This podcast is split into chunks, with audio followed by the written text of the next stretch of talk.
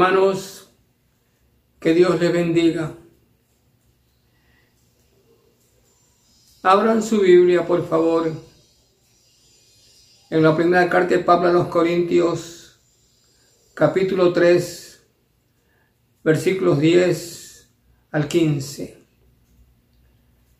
Primera a los Corintios 3, 10 al 15. Y voy a leerles en esta versión la palabra de Dios para todos. Dice así. Yo senté las bases de esa casa como un hábil constructor gracias al don que me dio. Hay otros que construyen sobre esa base pero cada uno debe tener cuidado de cómo construye. Dice Pablo, la base de todo ya está construida. Y nadie puede construir otra base porque ese fundamento es Jesucristo. Algunos construyen sobre esa base con oro, plata, piedras preciosas, madera, cañas, pa. Pero ese día, el trabajo de cada uno se dará a conocer como realmente es. Ese día habrá fuego para poner a prueba su trabajo y para demostrar la calidad de lo que cada uno ha hecho. Si lo que alguien construyó resiste al fuego, ese constructor recibe su premio, su recompensa. Pero si su construcción se quema, sufrirá pérdidas. Él se salvará, pero como alguien que escapa del fuego. Oremos. Padre Celestial, gracias por este día. Gracias por tu iglesia. Gracias por tu pueblo. Gracias por tu palabra. Gracias por tu Espíritu Santo. Gracias por tu Hijo, nuestro Señor Jesucristo y amado Salvador. A ti, Padre, sea la gloria, la honra, la magnificencia y la bendición. En el nombre de Jesús. Amén.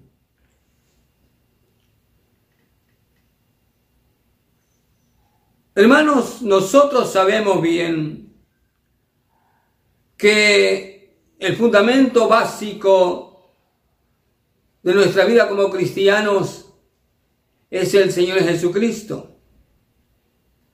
Como también sabemos que es sobre el Señor Jesús que tenemos que edificar nuestras vidas. Ahora, esta sobreedificación es una responsabilidad personal individual de cada uno de nosotros. De allí que el apóstol Pablo escribe en 1 Corintios 3:10. 1 Corintios 3:10. Pero cada uno mire cómo sobreedifica. Cada uno, insisto, es personal. También Pablo escribe sobre los materiales que podemos usar trayéndolos al ámbito espiritual. El apóstol habla de materiales perecederos que no resisten al fuego, como la madera, la hojarasca o el heno. También habla de los materiales que resisten al fuego, como el oro, la plata y las piedras preciosas. Pero mis hermanos, yo insisto, enfatizo que esta sobreedificación es muy personal. Primera los Corintios 3:13. Primera los Corintios 3:13. Pablo escribe, la obra de cada uno, de cada uno se hará manifiesta. Usando la lógica en esto es la construcción de un edificio. Mientras más alto es un edificio, más profundas son sus bases. Para que resista el paso del tiempo y de circunstancias adversas. Hermanos,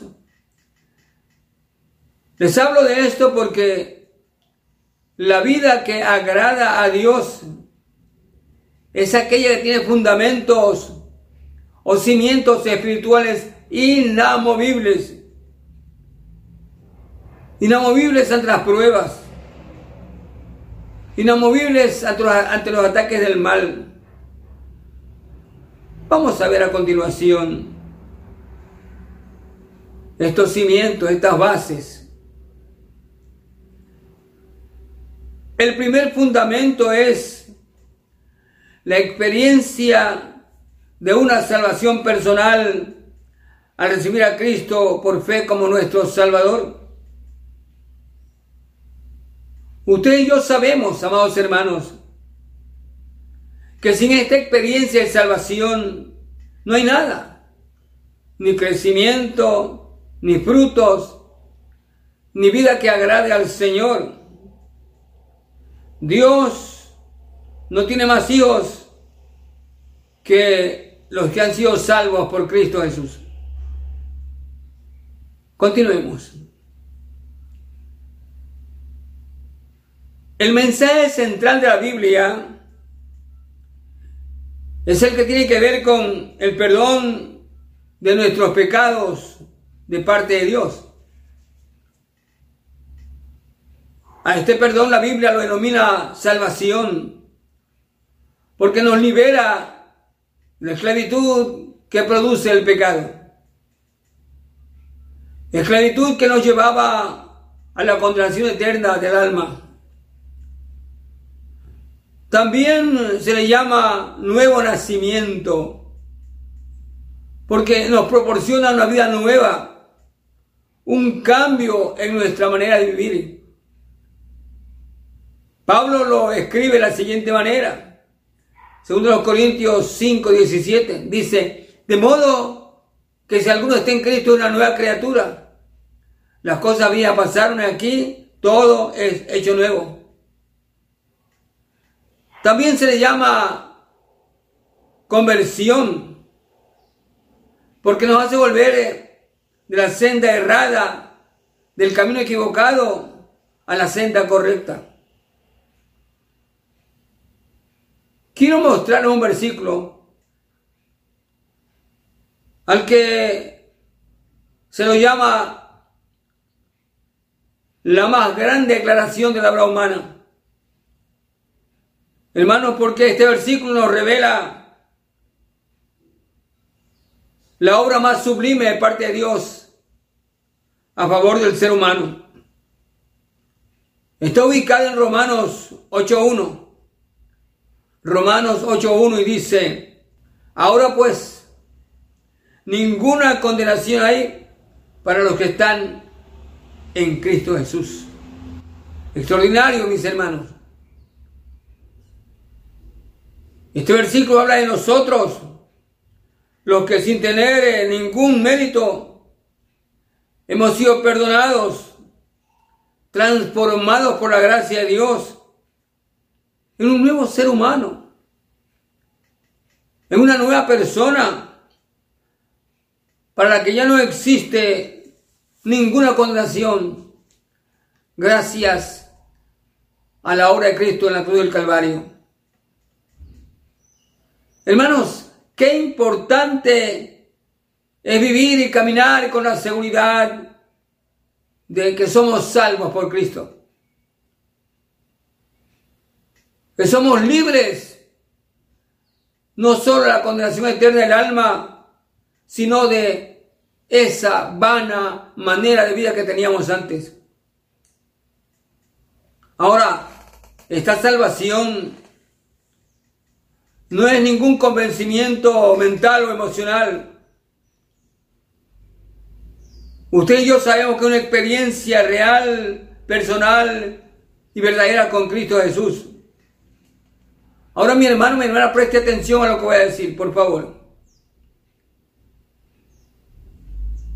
Esta salvación que nos trajo el perdón, el perdón de Dios, la paz de Dios y el gozo de Dios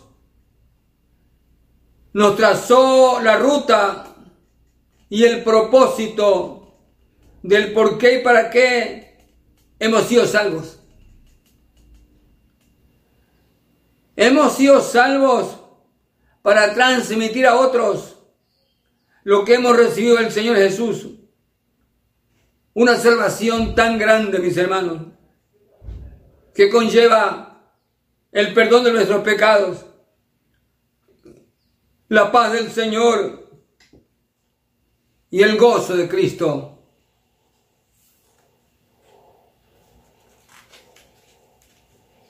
Hermanos,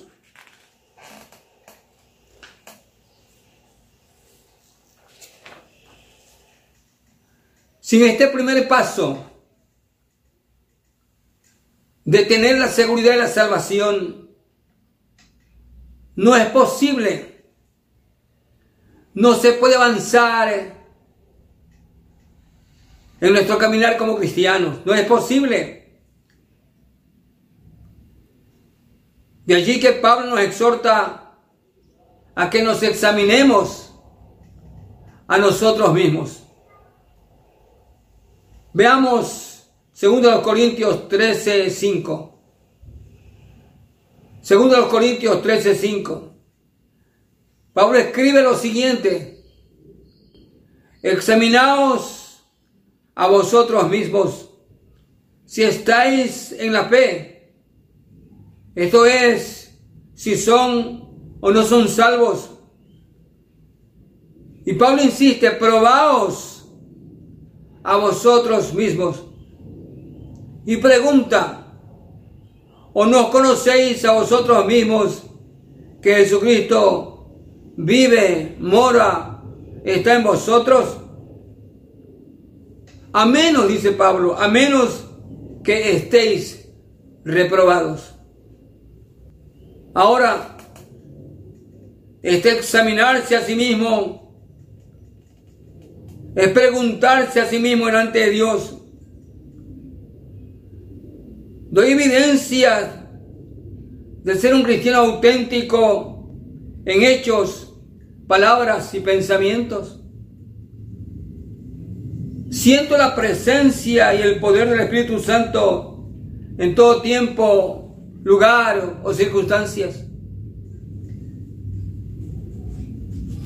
Tal vez usted se esté preguntando, ¿Por qué el pastor habla de la seguridad de la salvación a quienes ya somos salvos por Cristo? Permítanme recordarles, hermanos, una regla de Dios, una norma del Señor que es insustituible. Y esa regla es la siguiente. Todo aquel que ha recibido a Cristo como su Salvador y Señor. Es transformado. Es hecho una nueva persona para reproducirse en otros cristianos. Poniendo un ejemplo de la naturaleza, un árbol de mangos obviamente reproduce mangos, no aguacates o ciruelos, mangos. Un cristiano que ha nacido de nuevo, un cristiano que es salvo por Cristo, se reproducen otros cristianos. Hermanos, les hablo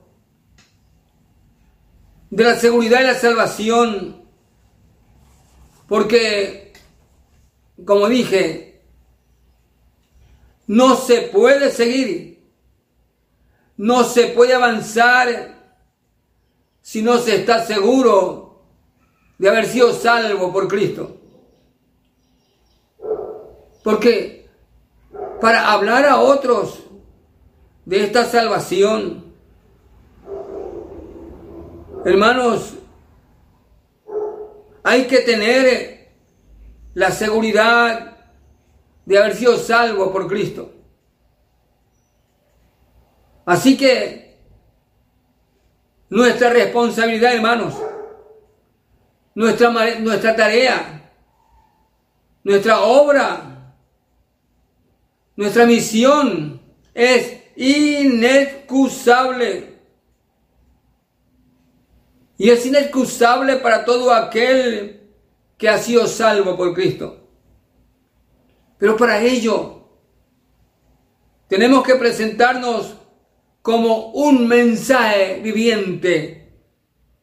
Es decir, si yo hablo de la salvación a otros, tengo que haber experimentado en mi vida esa salvación que es por Cristo. Si hablo del perdón, tengo que haber experimentado el perdón de Cristo. Si hablo de la paz de Cristo, yo tengo que tener esa paz de Cristo. Si hablo del gozo de la salvación, yo tengo que tener o poseer esa, ese gozo. Hermanos, es que las personas Primero tienen que ver nuestras vidas, más que oír nuestras palabras. A continuación, permítanme, hermanos, recordarles los resultados básicos elementales de la salvación que es por Cristo. Digo recordarles, hermanos, porque ustedes ya conocen esos resultados puesto que ustedes ya han experimentado esa salvación. El primer resultado de la salvación que es en Cristo es que se nos da un corazón nuevo.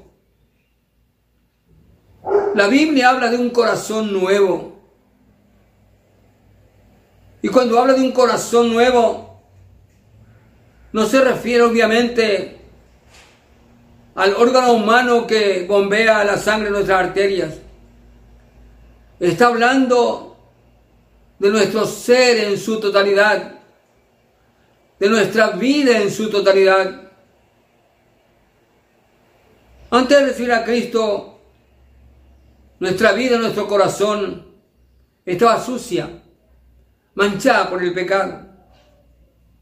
Mas eh, al recibir a Cristo, el corazón, la vida es limpia por el sacrificio de Cristo en la cruz del Calvario, limpia por la sangre del Cordero. El corazón nuevo.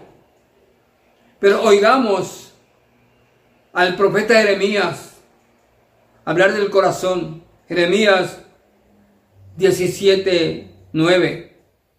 Jeremías 17, 9. Engañoso es el corazón, más que todas las cosas, y perverso. Y pregunta, ¿quién lo conocerá?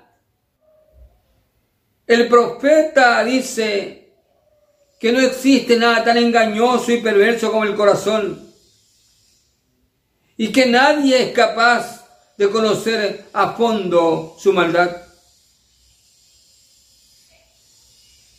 Mas al recibir a Cristo como Salvador, su sacrificio en la cruz limpia el corazón. Vamos hasta Apocalipsis 1.5, lo que nos dice Apocalipsis 1.5. Amén. y de Jesucristo el testigo fiel, el primogénito de los muertos y el soberano de los reyes de la tierra, al que nos amó y nos limpió de nuestros pecados con su sangre. Nos habla de un nuevo corazón, corazón limpio. Segundo resultado de nuestra salvación. Al recibir a Cristo como nuestro Salvador, obtenemos un nacimiento espiritual, un nuevo nacimiento. El apóstol Pedro dice que nacimos de nuevo, no por medio de padres humanos, sino por medio del mensaje vivo y eterno del Señor. Tercer resultado de nuestra salvación. Al recibir a Cristo, recibimos un destino nuevo. Un destino nuevo, mis hermanos. Sin Cristo, andamos por el camino ancho que nos, lleva nos llevaba a la perdición. Con Cristo obtuvimos una vida que no termina y que nos encamina al cielo. El Señor en Mateo 18, 3 dice lo siguiente. De cierto digo que si no volvéis y os hacéis como niños, no entraréis en el reino de Dios. El Señor nos dice, en verdad les digo, que si no cambian y se vuelven como niños, no podrán entrar jamás al reino de Dios. Cuarto resultado de nuestra salvación. Al tener a Cristo como Salvador, venimos a ser propiedad del Señor.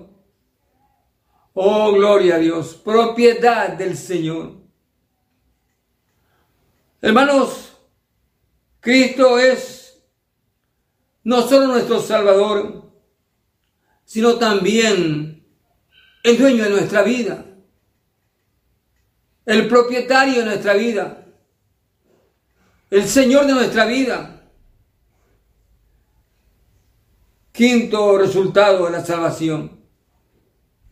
Con Cristo caminamos por una nueva senda.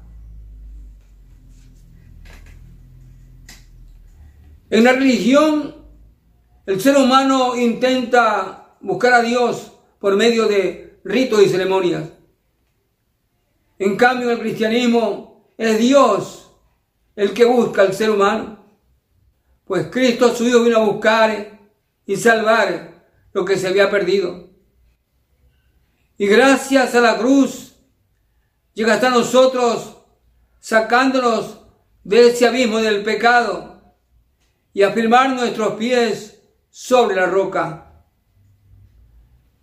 En el Salmo 40, 2 y 3 se nos escribe algo hermoso al respecto, hermanos. Salmo 40, 2 y 3. Dice que nos sacó del pozo de la desesperación.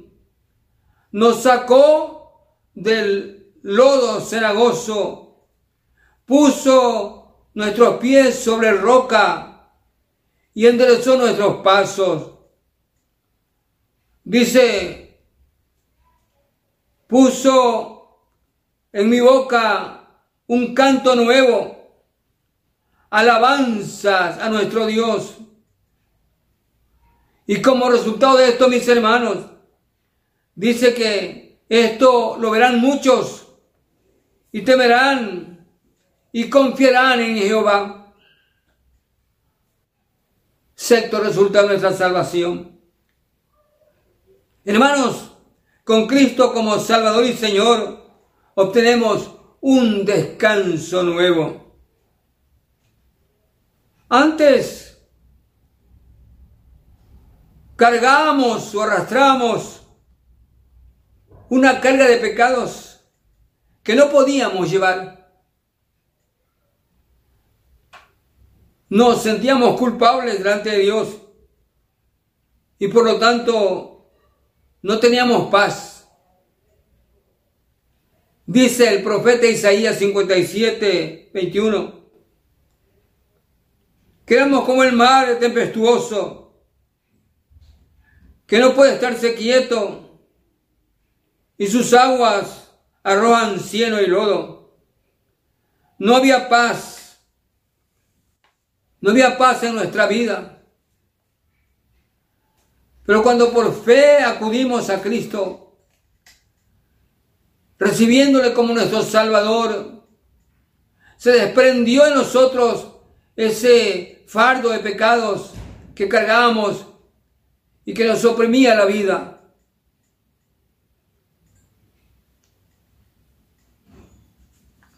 Sexto resultado de nuestra salvación. Con Cristo como nuestro Salvador, obtuvimos una vida nueva. La Biblia dice que el que no tiene a Cristo está muerto en delitos y pecados. Mas todo el que tiene a Cristo adquiere vida eterna y que se manifiesta en esta vida. Esperanza, mis hermanos, que viven nosotros para siempre. Que Dios me les bendiga.